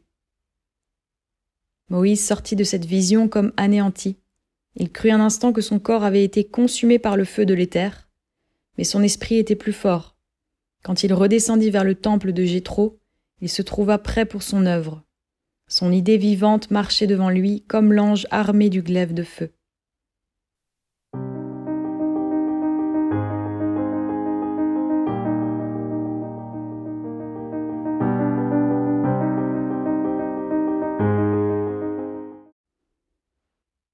Chapitre 5 L'Exode, le désert, magie et théurgie. Le plan de Moïse était un des plus extraordinaires, des plus audacieux comme n'est jamais conçu. Arracher un peuple au joug d'une nation aussi puissante que l'Égypte, le mener à la conquête d'un pays occupé par des populations ennemies et mieux armées, le traîner pendant dix, vingt ou quarante ans dans le désert, le brûler par la soif, l'exténuer par la faim, le harceler comme un cheval de sang sous les flèches des Hétites et des Amalécites prêts à le tailler en pièces, l'isoler avec son tabernacle de l'Éternel au milieu de ces nations idolâtres, lui imposer le monothéisme avec une verge de feu et lui inspirer une telle crainte, une telle vénération de ce Dieu unique qu'il s'incarna dans sa chair, qu'il devint son symbole national, le but de toutes ses aspirations et sa raison d'être. Telle fut l'œuvre inouïe de Moïse. L'exode fut concerté et préparé de longues mains par le prophète, les principaux chefs israélites et Jéthro. Pour mettre son plan à exécution, Moïse profita d'un moment où Ménephta, son ancien compagnon d'études devenu pharaon, dut repousser l'invasion redoutable du roi des Libyens Mermaoui. L'armée égyptienne tout entière occupée du côté de l'ouest ne put contenir les Hébreux et l'émigration en masse s'opéra paisiblement. Voilà donc les bénis Israël en marche. Cette longue file de caravanes, portant les tentes à dos de chameaux, suivies de grands troupeaux, s'apprête à contourner la mer Rouge. Ils ne sont encore que quelques milliers d'hommes. Plus tard, l'émigration se grossira de toutes sortes de gens, comme dit la Bible, Cananéens, Édomites, Arabes, Sémites, de tout genre, attirés et fascinés par le prophète du désert, qui de tous les coins de l'horizon les évoque pour les pétrir à sa guise. Le noyau de ce peuple est formé par les bénis Israël, hommes droits mais durs, obstinés et rebelles. Leurs hagues ou leurs chefs leur ont enseigné le culte de Dieu unique. Ils constituent chez eux une autre tradition patriarcale. Mais dans ces natures primitives et violentes, le monothéisme n'est encore qu'une conscience meilleure et intermittente. Dès que leur mauvaise passion se réveille, l'instinct du polythéisme, si naturel à l'homme, reprend le dessus. Alors ils retombent dans les superstitions populaires, dans la sorcellerie et dans les pratiques idolâtres des populations voisines d'Égypte et de Phénicie, que Moïse va combattre par des lois draconiennes. Autour du prophète qui commande à ce peuple, il y a un groupe de prêtres présidé par Aaron, son frère d'initiation, et par la prophétesse Marie, qui représente déjà dans Israël l'initiation féminine. Ce groupe constitue le sacerdoce. Avec eux, soixante-dix chefs élus ou initiés laïcs se serrent autour du prophète de Yévé, qui leur confiera sa doctrine secrète et sa tradition orale, qui leur transmettra une partie de ses pouvoirs et les associera quelquefois à ses inspirations et à ses visions. Au cœur de ce groupe, on porte l'arche d'or. Moïse en a emprunté l'idée au temple égyptien, où elle servait d'arcane pour les livres théurgiques. Mais il l'a fait refondre sur un modèle nouveau pour ses dessins personnels. L'arche d'Israël est flanquée de quatre chérubes en or semblables à des sphinx, et pareils aux quatre animaux symboliques de la vision d'Ézéchiel. L'un a une tête de lion, l'autre une tête de bœuf, le troisième une tête d'aigle, et le dernier une tête d'homme. Il personnifie les quatre éléments universels, la terre, l'eau, l'air et le feu, ainsi que les quatre mondes représentés par les lettres du tétragramme divin. De leurs ailes, les chérubes recouvrent le propitiatoire. Cette arche sera l'instrument des phénomènes électriques et lumineux produits par la magie du prêtre d'Osiris, phénomènes qui, grossis par la légende, enfanteront les récits bibliques. L'arche d'or renferme en outre le Sefer Bereshit, ou livre de cosmogonie rédigé par Moïse en hiéroglyphes égyptiens, et la baguette magique du prophète, appelée Verge par la Bible. Elle contiendra aussi le livre de l'Alliance ou la loi du Sinaï. Moïse appellera l'arche le trône d'Élohim, car en elle repose la tradition sacrée, la mission d'Israël, l'idée de Yévé. Quelle constitution politique Moïse donna-t-il à son peuple? À cet égard, il faut citer l'un des passages les plus curieux de l'Exode. Ce passage a l'air d'autant plus ancien et plus authentique qu'il nous montre le côté faible de Moïse, sa tendance à l'orgueil sacerdotal et à la tyrannie théocratique, réprimée par son initiateur éthiopien. Le lendemain, comme Moïse siégeait pour juger le peuple, et que le peuple se tenait devant Moïse depuis le matin jusqu'au soir, le beau-père de Moïse, ayant vu tout ce qu'il faisait au peuple, lui dit Qu'est-ce que tu fais au peuple? D'où vient que tu es seul assis et que le peuple se tient devant toi depuis le matin jusqu'au soir? Et Moïse répondit à son beau-père C'est que le peuple vient à moi pour s'enquérir de Dieu. Quand ils ont quelque cause, ils viennent à moi. Alors je juge entre l'un et l'autre, et je leur fais entendre les ordonnances de Dieu et ses lois. Mais le beau-père de Moïse lui dit Tu ne fais pas bien. Certainement tu succomberas, et toi, et même ce peuple qui est avec toi, car cela est trop pesant pour toi, et tu ne sauras faire cela à toi seul. Écoute donc mon conseil. Je te conseillerai, et Dieu sera avec toi. Sois pour le peuple auprès de Dieu, et rapporte tes causes à Dieu. Instruis-les des ordonnances et des lois, et fais-leur entendre la voie par laquelle ils doivent marcher, et ce qu'ils auront à faire et choisis d'entre tout le peuple des hommes vertueux, craignant Dieu, des hommes véritables, haïssant le gain déshonnête, et établis sur eux des chefs de milliers, des chefs de centaines, des chefs de cinquantaines, et des chefs de dizaines, et qu'ils jugent le peuple en tout temps, mais qu'ils te rapportent toutes les grandes affaires, et qu'ils jugent toutes les petites causes. Ainsi ils te soulageront et ils porteront une partie de la charge avec toi. Tu fais cela, et Dieu te le commande, tu pourras subsister, et même tout le peuple arrivera heureusement en son lieu. Moïse donc obéit à la parole de son beau-père et fit tout ce qu'il avait dit. Il ressort de ce passage que dans la constitution d'Israël établie par Moïse, le pouvoir exécutif était considéré comme une émanation du pouvoir judiciaire et placé sous le contrôle de l'autorité sacerdotale. Tel fut le gouvernement légué par Moïse à ses successeurs, sur le sage conseil de Jéthro. Il resta le même sous les juges, de Josué à Samuel jusqu'à l'usurpation de Saül. Sous les rois, le sacerdoce déprimé commença à perdre la véritable tradition de Moïse, qui ne survécut que dans les prophètes. Nous l'avons dit, Moïse ne fut pas un patriote, mais un dompteur de peuple ayant vu les destinées de l'humanité entière. Israël n'était pour lui qu'un moyen, la religion universelle était son but, et par-dessus la tête des nomades sa pensée allait au temps futur. Depuis la sortie d'Égypte jusqu'à la mort de Moïse, L'histoire d'Israël ne fut qu'un long duel entre le prophète et son peuple. Moïse conduisit d'abord les tribus d'Israël au Sinaï, dans le désert aride, devant la montagne consacrée à Elohim par tous les Sémites, où lui-même avait eu sa révélation. Là où son génie s'était emparé du prophète, le prophète voulut s'emparer de son peuple et lui imprimer au front le sceau de Yévé, les dix commandements, puissant résumé de la loi morale et complément de la vérité transcendante, renfermés dans le livre hermétique de l'Arche. Rien de plus tragique que ce premier dialogue entre le prophète et son peuple. Là se passèrent des scènes étranges, sanglantes, terribles, qui laissèrent comme l'empreinte d'un fer chaud dans la chair mortifiée d'Israël. Sous les amplifications de la légende biblique, on devine la réalité possible des faits.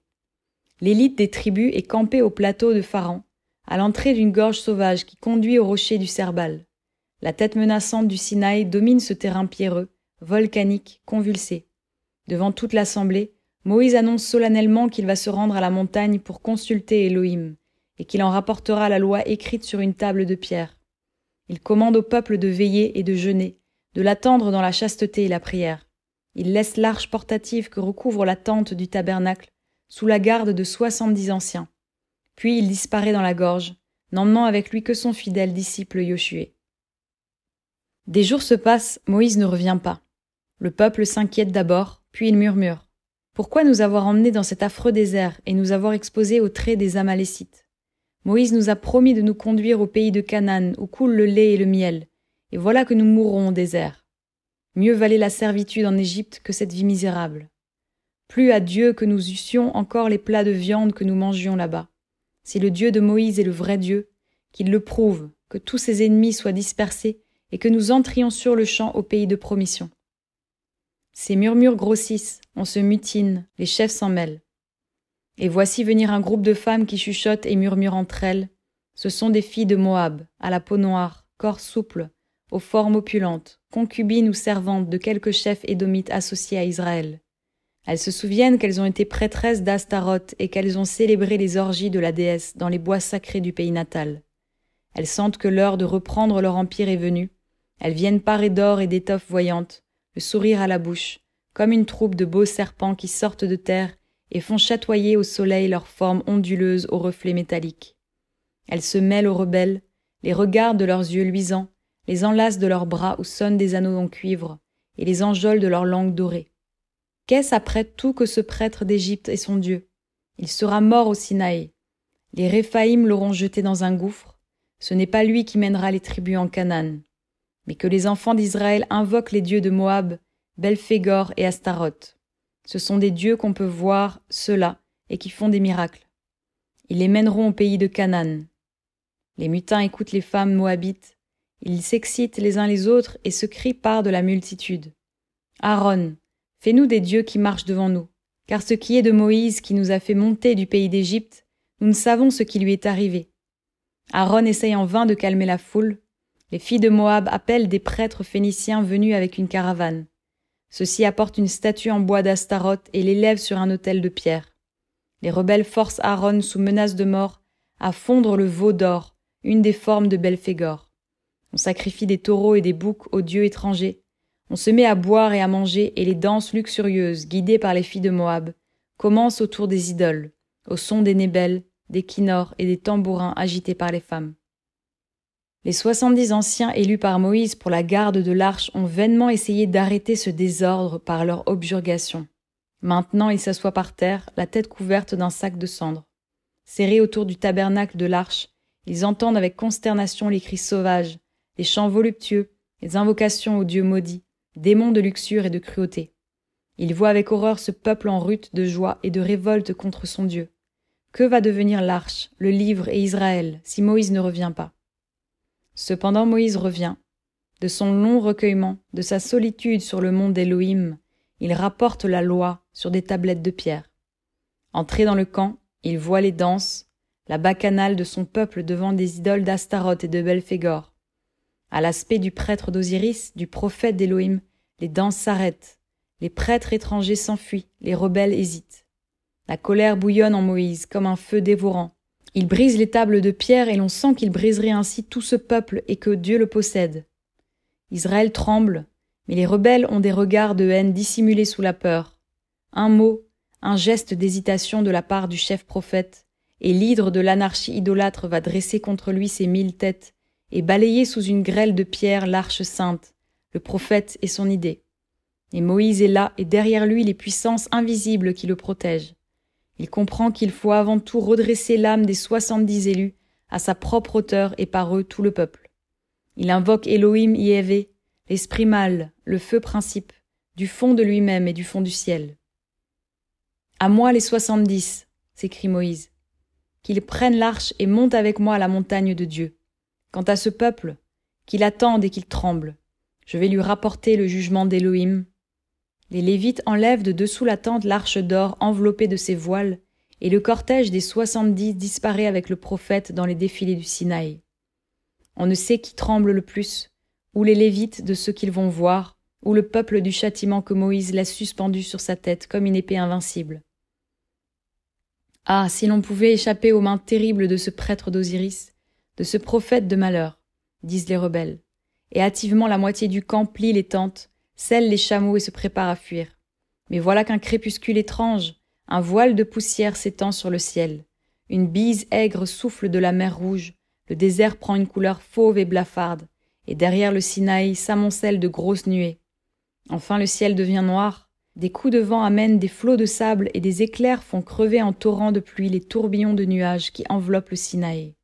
Bientôt la foudre reluit et sa voix répercutée par toutes les gorges du massif éclate sur le camp en détonations successives avec un fracas épouvantable. Le peuple ne doute pas que ce soit la colère d'Élohim évoquée par Moïse.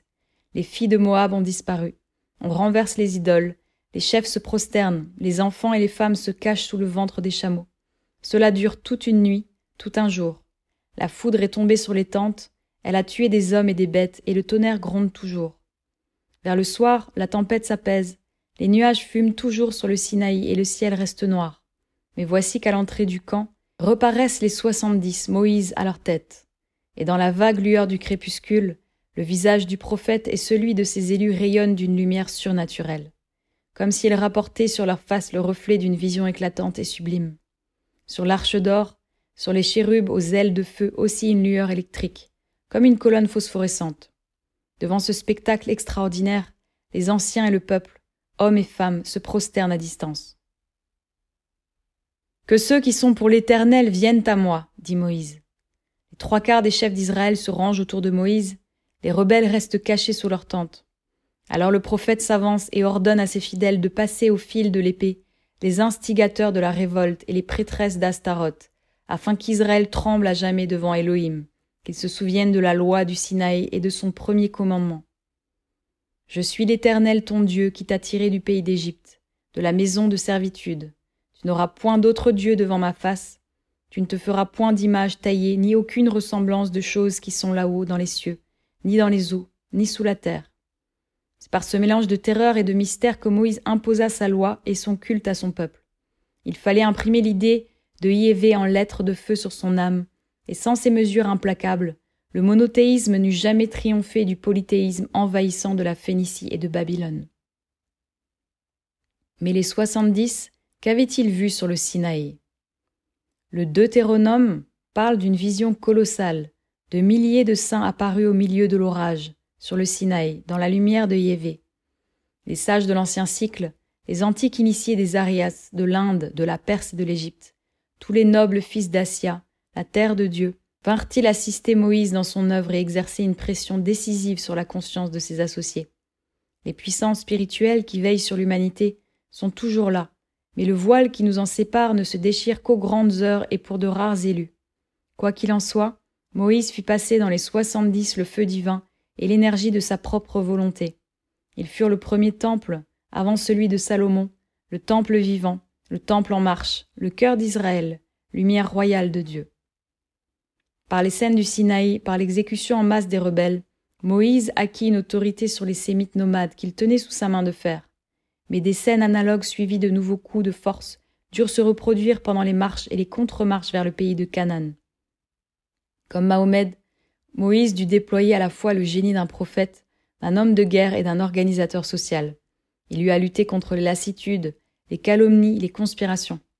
Après la révolte populaire, il eut à terrasser l'orgueil des prêtres lévites qui voulaient égaler leur rôle au sien, se donner comme lui pour les inspirer directs de Yévé, ou les conspirations plus dangereuses de quelques chefs ambitions comme Corée, Datan et Abiram, fomentant l'insurrection populaire pour renverser le prophète et proclamer un roi, ainsi que le feront plus tard les Israélites avec Saül, malgré la résistance de Samuel. Dans cette lutte, Moïse a des alternatives d'indignation et de pitié, des tendresses de père et des rugissements de lion contre le peuple qui se débat, sous l'étreinte de son esprit et qui malgré tout le subira. Nous en trouvons l'écho dans les dialogues que le récit biblique établit entre le prophète et son Dieu, dialogues qui semblent révéler ce qui se passait au fond de sa conscience. Dans le Pentateuque, Moïse triomphe de tous les obstacles par des miracles plus qu'invraisemblables. Jéhovah, conçu comme un Dieu personnel, est toujours à sa disposition. Il apparaît sur le tabernacle comme une nuée brillante qui s'appelle la gloire du Seigneur. Moïse seul peut y entrer. Les profanes qui s'en approchent sont frappés de mort. Le tabernacle d'assignation, qui renferme l'arche, joue dans le récit biblique le rôle d'une gigantesque batterie électrique qui, une fois chargée du feu de Jéhovah, foudroie des masses humaines. Les fils d'Aaron les 250 adhérents de Corée et de Datan, enfin 14 000 hommes du peuple, en sont tués du coup. De plus, Moïse provoque à Orphix un tremblement de terre qui engloutit les trois chefs révoltés avec leurs tentes et leurs familles. Ce dernier récit est d'une poésie terrible et grandiose, mais il est empreint d'une telle exagération, d'un caractère si visiblement légendaire qu'il serait puéril d'en discuter la réalité. Ce qui par-dessus tout donne un caractère exotique à ces récits, c'est le rôle de Dieu irascible et changeant qui joue Jéhovah. Il est toujours prêt à fulminer et à détruire, tandis que Moïse représente la miséricorde et la sagesse. Une conception aussi enfantine, aussi contradictoire de la divinité n'est pas moins étrangère à la conscience d'un initié d'Osiris qu'à celle d'un Jésus. Et cependant, ces colossales exagérations paraissent provenir de certains phénomènes dus au pouvoir magique de Moïse et qui ne sont pas sans analogue dans la tradition des temples antiques.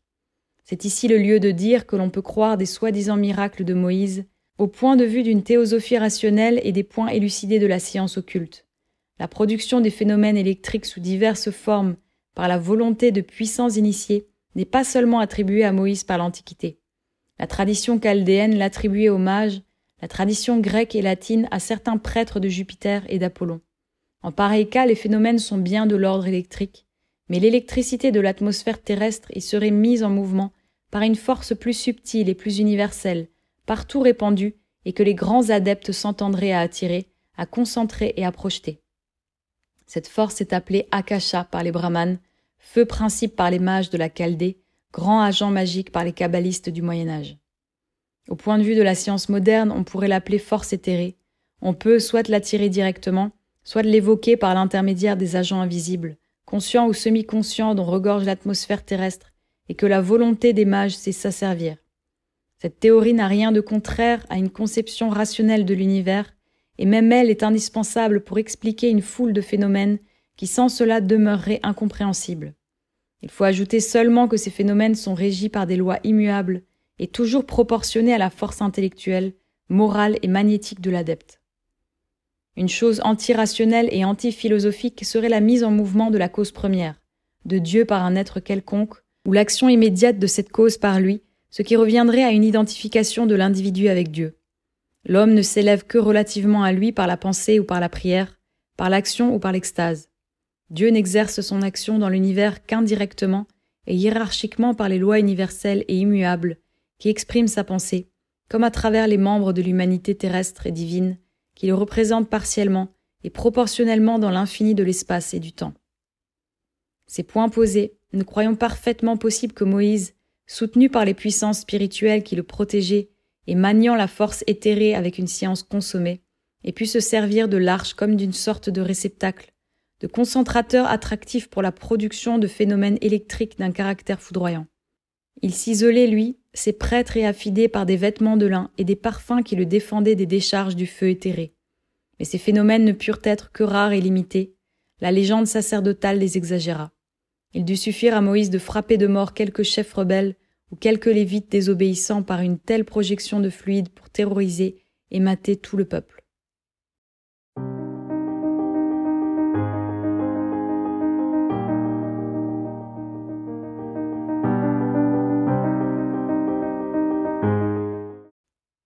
Chapitre 6 La mort de Moïse. Quand Moïse eut conduit son peuple jusqu'à l'entrée de Canaan, il sentit que son œuvre était accomplie. Qu'était-ce que Yévé Elohim pour le voyant du Sinaï?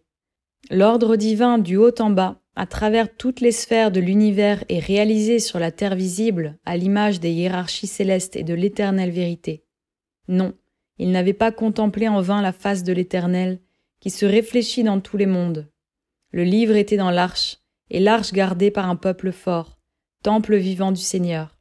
Le culte du Dieu unique était fondé sur la terre, le nom de Yévé brillait en lettres flamboyantes dans la conscience d'Israël. Les siècles pourront rouler leurs flots dans l'âme changeante de l'humanité, ils n'en effaceront plus le nom de l'Éternel. Moïse, ayant compris ces choses, invoqua l'ange de la mort. Il imposa les mains à son successeur, Yoshua, devant le tabernacle d'assignation afin que l'Esprit de Dieu passât en lui. Puis il bénit toute l'humanité à travers les douze tribus d'Israël, et gravit le mont Nebo, suivi seulement de Josué et de deux Lévites. Déjà Aaron avait été recueilli vers ses pères, la prophétesse Marie avait pris le même chemin, le tour de Moïse était venu. Quelles furent les pensées du prophète centenaire lorsqu'il vit disparaître le camp d'Israël et qu'il monta dans la grande solitude d'Élohim? Qu'éprouva-t-il en provenant ses yeux sur la terre promise de Galade à Jéricho, la ville des palmes? Un vrai poète, peignant en maître cette situation d'âme, lui fait pousser ce cri. Ô Seigneur, j'ai vécu puissant et solitaire, laissez-moi m'endormir du sommeil de la terre. Ces beaux vers en disent plus sur l'âme de Moïse que les commentaires d'une centaine de théologiens. Cette âme ressemble à la grande pyramide de Gizeh, massive, nue et close au dehors, mais qui renferme les grands mystères de son intérieur et porte à son centre un sarcophage, appelé par les initiés le sarcophage de la résurrection. De là, par un couloir oblique, on apercevait l'étoile polaire. Ainsi cet esprit impénétrable regardait de son centre le but final des choses. Oui, tous les puissants ont connu la solitude que crée la grandeur, mais Moïse fut plus seul que les autres, parce que son principe fut plus absolu, plus transcendant. Son Dieu fut le principe mâle par excellence, l'esprit pur. Pour l'inculquer aux hommes, il dut déclarer la guerre au principe féminin, à la déesse nature, à Évée, à la femme éternelle qui vit dans l'âme de la terre et dans le cœur des hommes. Il dut la combattre sans trêve et sans merci, non pour la détruire, mais pour la soumettre et la dompter. Quoi d'étonnant si la nature et la femme, entre lesquelles règne un pacte mystérieux, tremblaient devant lui. Quoi d'étonnant si elle se réjouissait de son départ et attendait pour relever la tête que l'ombre de Moïse eût cessé de jeter sur elle le pressentiment de la mort. Telles furent sans doute les pensées du voyant, tandis qu'il montait le stérile mont Nebo. Les hommes ne pouvaient l'aimer, car ils n'avaient aimé que Dieu. Son œuvre vivrait-elle du moins? Son peuple resterait-il fidèle à sa mission? Ah, fatale clairvoyance des mourants, don tragique des prophètes qui soulèvent tous les voiles à l'heure dernière. À mesure que l'esprit de Moïse se détachait de la terre, il vit la terrible réalité de l'avenir. Il vit les trahisons d'Israël, l'anarchie redressant la tête, la royauté succédant aux juges, les crimes des rois souillant le temple du Seigneur, son livre mutilé, incompris, sa pensée travestie, rabaissée par des prêtres ignorants ou hypocrites, les apostasies des droits, l'adultère de Judas avec les nations idolâtres, la pure tradition, la doctrine sacrée étouffée et les prophètes, possesseurs du Verbe vivant, persécutés jusqu'au fond du désert. Assis dans une caverne du mont Nebo, Moïse vit tout cela en lui-même. Mais déjà la mort étendait son aile sur son front et posait sa main froide sur son cœur. Alors ce cœur de lion essaya de rugir encore une fois. Irrité contre son peuple, Moïse appela à la vengeance d'Élohim sur la race de Juda. Il leva son bras pesant. Josué et les Lévites qui l'assistaient entendirent avec épouvante ces paroles sortir de la bouche du prophète mourant. Israël a trahi son Dieu, qu'il soit dispersé aux quatre vents du ciel. Cependant les Lévites et Josué regardaient avec terreur leur maître qui ne donnait plus signe de vie. Sa dernière parole avait été une malédiction. Avait-il rendu le dernier soupir avec elle? Mais Moïse ouvrit les yeux une dernière fois et dit Retournez vers Israël. Quand les temps seront venus, l'Éternel vous suscitera un prophète comme moi d'entre vos frères, et il mettra son verbe dans sa bouche, et ce prophète vous dira tout ce que l'Éternel lui aura commandé. Et il arrivera que quiconque n'écoutera pas les paroles qu'il vous aura dites, l'Éternel lui en demandera compte. Après ces paroles prophétiques, Moïse rendit l'esprit. L'ange solaire au glaive de feu, qui d'abord lui était apparu au Sinaï, l'attendait. Il l'entraîna dans le sein profond de l'Isis céleste, dans les ondes de cette lumière qui est l'épouse de Dieu. Loin des régions terrestres, ils traversèrent des cercles d'âmes d'une splendeur grandissante. Enfin l'ange du Seigneur lui montra un esprit d'une beauté merveilleuse et d'une douceur céleste. Né d'une telle radiance et d'une clarté si fulgurante que la sienne propre n'était qu'une ombre auprès. Il ne portait pas le glaive du châtiment, mais la palme du sacrifice et de la victoire. Moïse comprit que celui-là accomplirait son œuvre et ramènerait les hommes vers le Père, par la puissance de l'éternel féminin, par la grâce divine et par l'amour parfait. Alors le législateur se prosterna devant le Rédempteur, et Moïse adora Jésus-Christ.